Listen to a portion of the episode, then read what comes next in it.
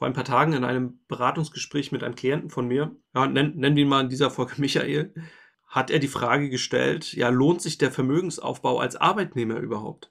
Dieser Frage gehen wir heute auf den Grund und schauen uns mal Szenarien an, in denen du besser keinen Vermögensaufbau betreiben solltest. Viel Spaß bei der heutigen Folge.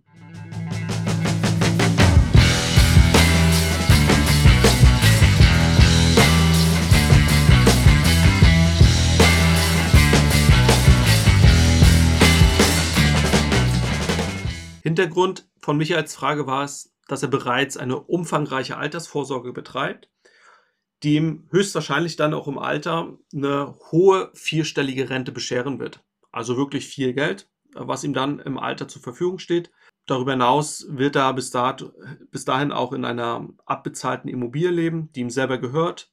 Natürlich verursacht die trotzdem noch ein paar Ausgaben, aber insgesamt gehört sie erstmal ihm. Der Lifestyle so wie er sich das im Leben so vorstellt, ne? wie, wie häufig er ausgeht, wie oft er in Urlaub fährt, ne? die ist schon nach seinen eigenen Wünschen, nach seiner eigenen Aussage, ist das auf jeden Fall schon mal mit abgedeckt. Auch der aktuelle Lifestyle, so wie er jetzt das Leben führt, äh, sagt er, ist er vollkommen zufrieden. Er kann die Sachen machen, worauf er Lust hat. Er kann sich die Sachen erlauben, die er sich erlauben will. Daher hat er natürlich berechtigterweise die Frage gestellt, okay, wozu also noch Vermögensaufbau betreiben? Weil er hat am Ende des Monats 960 Euro übrig. Ja, warum soll er jetzt das Geld noch anlegen, wenn er doch schon alles so, so führt sein Leben, wie er es leben möchte und auch ausreichend fürs Alter vorgesorgt hat? Punkt 1. Gehen wir da mal als allererstes rauf. Wenn man jetzt 960 Euro im Monat übrig hat, warum sollte man das halt anlegen? Naja, meine Gegenfrage an Michael jetzt war an der Stelle, warum fragst du nicht deinen Chef, ob er dir dann nicht einfach ein bisschen weniger zahlt, wenn du das Geld sowieso nicht brauchst? Er schaute mich daraufhin auch kurz überrascht halt an und meinte, er will es ja dem Unternehmen auch nicht einfach schenken. Er könnte ja das Geld ja auch zum Fenster rauswerfen. Naja, das ist natürlich richtig, weil äh, eine gute Arbeit soll natürlich auch entsprechend entlohnt werden. Das war natürlich auch nicht eine ganz ernst gemeinte und eine sehr unsinnige Idee von meiner Seite aus, ganz klar. Aber sein Geld nicht zu investieren und einfach nur auf dem Konto, sag ich mal, virtuell zu stapeln, folgt dem gleichen Prinzip. Vielleicht nicht in der gleichen Höhe, aber das Prinzip ist dasselbe. Denn Geld, was nicht investiert wird, wird automatisch vernichtet.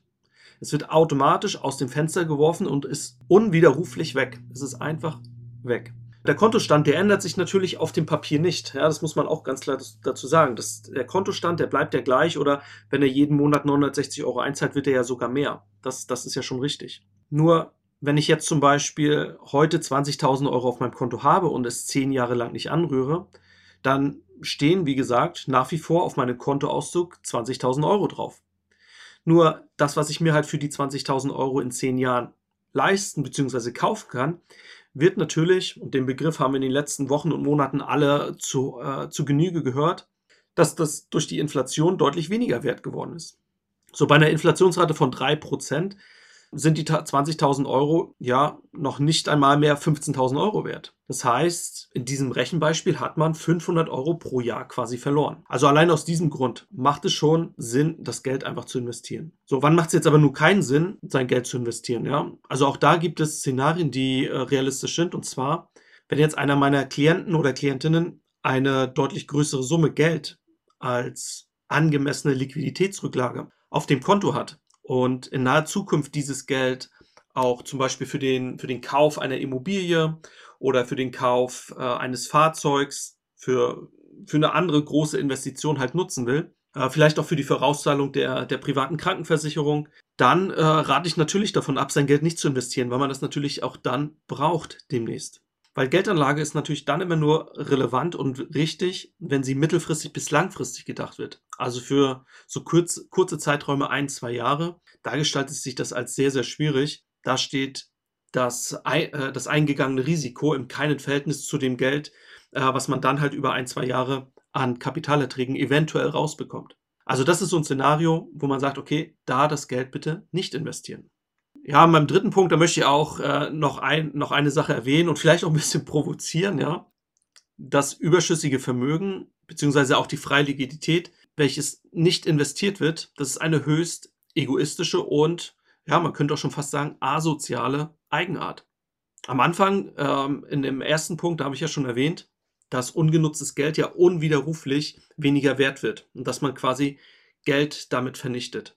wenn man das bewusst in Kauf nimmt, anstatt das Geld zu investieren und dadurch mehr zu machen, ist das Egoismus pur. Denn das Geld, was man oder die Gewinne, die man aus dem investierten Geld herauszieht, könnte man ja auch für etwas, für etwas Gutes einsetzen. Ob das für die eigene Familie ist, ob das für Patenkinder ist, für Freunde oder für tolle Organisationen, Initiativen, die irgendan, irgendwelchen anderen Menschen was Gutes tun. Das bewusst auszuschlagen, zu sagen, nö, äh, ich mache das nicht, auch wenn ich es nicht brauche, ist aus meiner Perspektive höchst egoistisch und ja, lässt auf eine nicht vorhandene finanzielle Bildung schließen.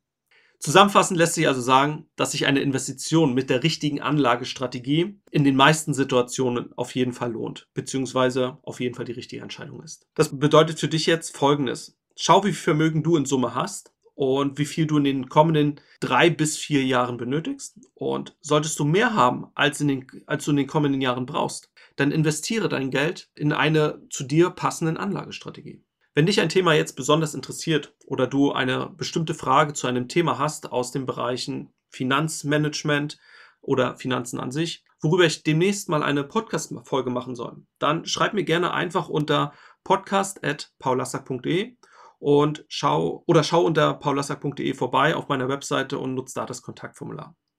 Bis dahin wünsche ich dir eine gute Zeit, bleib gesund und alles Gute. Dein Paul.